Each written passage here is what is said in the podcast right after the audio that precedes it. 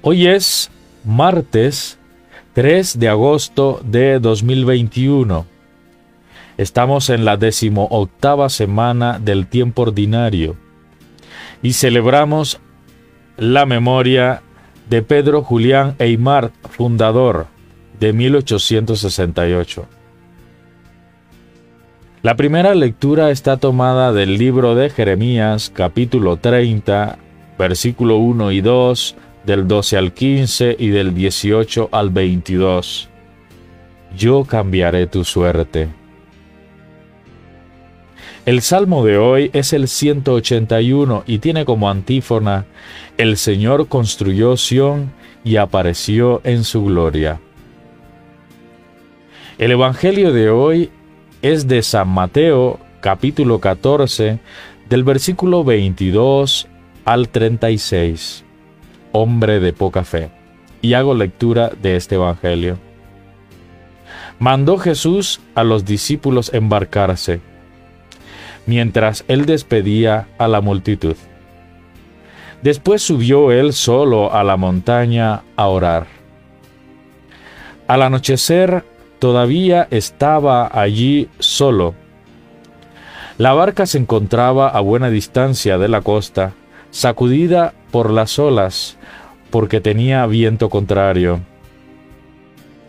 Ya muy entrada la noche, Jesús se acercó a ellos caminando sobre el lago. Al verlo caminar sobre el lago, los discípulos comenzaron a temblar y dijeron, Es un fantasma y gritaban de miedo. Pero Jesús les dijo, ánimo, soy yo, no teman. Pedro le contestó, Señor, si eres tú, mándame ir por el agua hasta ti. Ven, le dijo Jesús. Pedro saltó de la barca y comenzó a caminar por el agua, acercándose a Jesús. Pero al sentir el fuente viento, tuvo miedo entonces empezó a hundirse y gritó, Señor, sálvame. Al momento Jesús extendió la mano, lo sostuvo y le dijo, Hombre de poca fe, ¿por qué dudaste? Terminaron la travesía. Los hombres le llevaron todos los enfermos y le rogaban que le, les permitiese nada más rozar el borde de su manto y los que lo tocaban quedaban sanos. Esto es palabra del Señor. El comentario de hoy es el siguiente. El Evangelio de Mateo está dirigido a una comunidad cristiana que luego de haberse enfrentado con el judaísmo oficial, son excluidos de la sinagoga y están aprendiendo a caminar solos.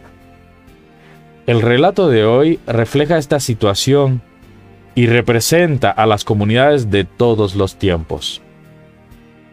En la figura de Pedro estamos retratados todos los que hemos sido llamados a ser discípulos, aquellos que hemos sido seducidos por Jesús y proclamamos a los cuatro vientos la pertenencia al proyecto del reino pero que flaqueamos y caemos ante las dificultades.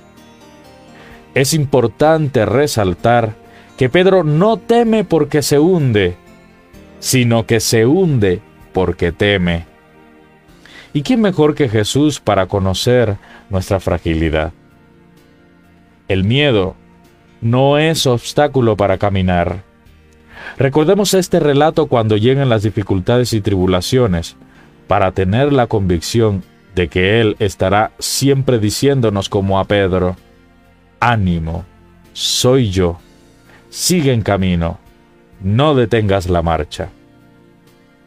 Hasta aquí la reflexión del día de hoy.